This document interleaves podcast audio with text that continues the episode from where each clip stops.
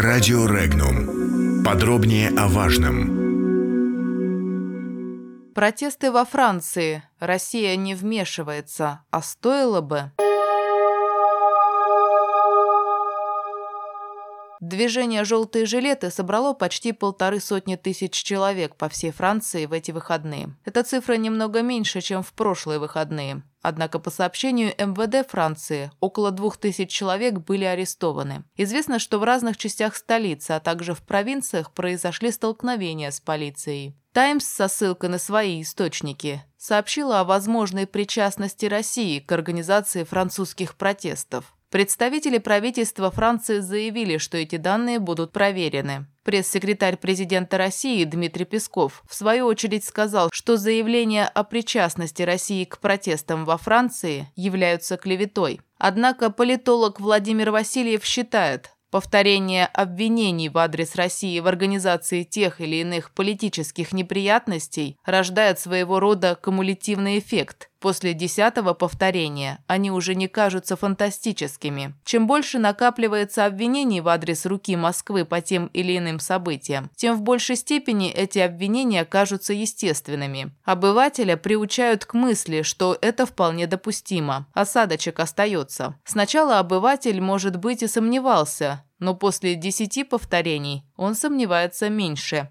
отмечает Васильев. Цитата. Присутствует ли обратный эффект? Да, несомненно, те люди, которые точно знают, что протестуют не под влиянием Москвы, убедятся в лживости и этого, и предыдущих обвинений. Но тех, кто точно знает, всегда намного меньше. Любая политическая акция рождает как сторонников, так и противников, имеет как положительный эффект, так и отрицательный. Для ее организаторов главное, чтобы положительный эффект был больше – отметил Владимир Васильев. Тем временем директор Института анализа и менеджмента политики Руслан Бортник считает, что существует большое сходство между беспорядками в Париже и событиями Киевского Майдана. Он отметил наличие общего символа желтые жилетки, истерики СМИ по поводу насилия полиции по отношению к детям и даже рояль на улицах города. По мнению эксперта, протесты во Франции корректнее сравнивать не с Майданом 2014 года, а с оранжевой революцией 2004 года.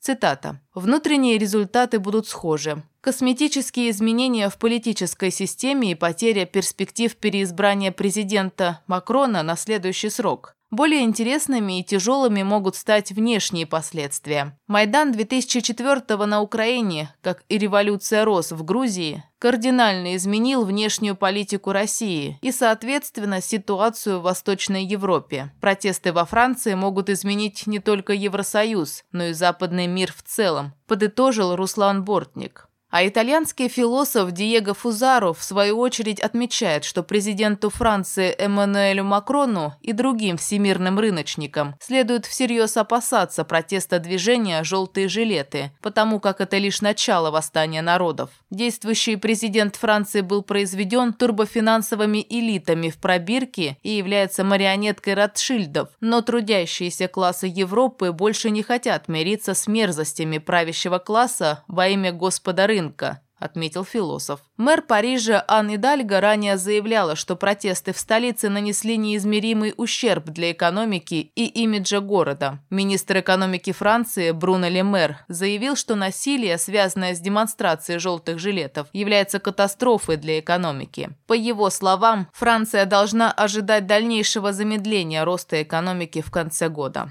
Эксперт Александр Запольскис отмечает, протесты во Франции выглядят слишком хорошо организованными, чтобы казаться случайностью. Тем более, что абсолютно все подобные протесты ранее, от арабской весны на Ближнем Востоке до Майдана на Украине, впоследствии оказывались результатом прямого внешнего вмешательства. И в определенном смысле оно наверняка имеет место быть. Цитата. «Нынешний бунт желтых жилетов неожиданным или извне инспирированным считать никак нельзя. Он является лишь демонстрацией синергетического эффекта наложения ряда разных процессов. Однако определенные попытки управлять событиями действительно имеются. Например, хорошо видно, что бунтуют граждане только против всего плохого и за все хорошее. Но по факту их действия развивают правительственный кризис, приближающий перевыборы в высших эшелонах власти. А так как среди протестующих не происходит консолидации вокруг какой-либо политической идеи, очевидно, единственными выгодоприобретателями протестов окажутся французские олигархи, претендующие на усиление их персонального влияния в структуре официальной власти, считает эксперт. Следовательно, отмечает Запольскис, помогать раскачивать процессы им прямо выгодно, но при этом они заинтересованы в удержании бунтующих от слишком решительных действий и сохранении нынешнего общественно-политического механизма в неприкосновенности. Это хорошо видно на практике. Желтые жилеты бьют витрины, жгут машины, дерутся с полицией, иногда требуют отставки Макрона, но при этом не озвучивают никаких четких радикальных лозунгов и тем более конкретных идей по замене нынешнего плохого государства каким-либо другим, хорошим. Александр Запольскис считает, что происходящее, естественно, играет на руку Вашингтону, ослабляя внешнеполитические позиции Европы в ее противостоянии с США. Так что публичная поддержка действий бунтующих Трампом вполне логична. Но то, как события развиваются, наглядно показывает, что именно спецоперации американцев они не являются, хотя некоторые политики думают иначе. Украинизация Франции, продолжает эксперт, слишком очевидно угрожает окончательно окончательной деградации НАТО, а значит и сокращением возможностей США по публичному военному и военно-политическому давлению на Россию. Опять же встает вопрос денег, которые Америка с партнеров по военному блоку еще худо-бедно собирает,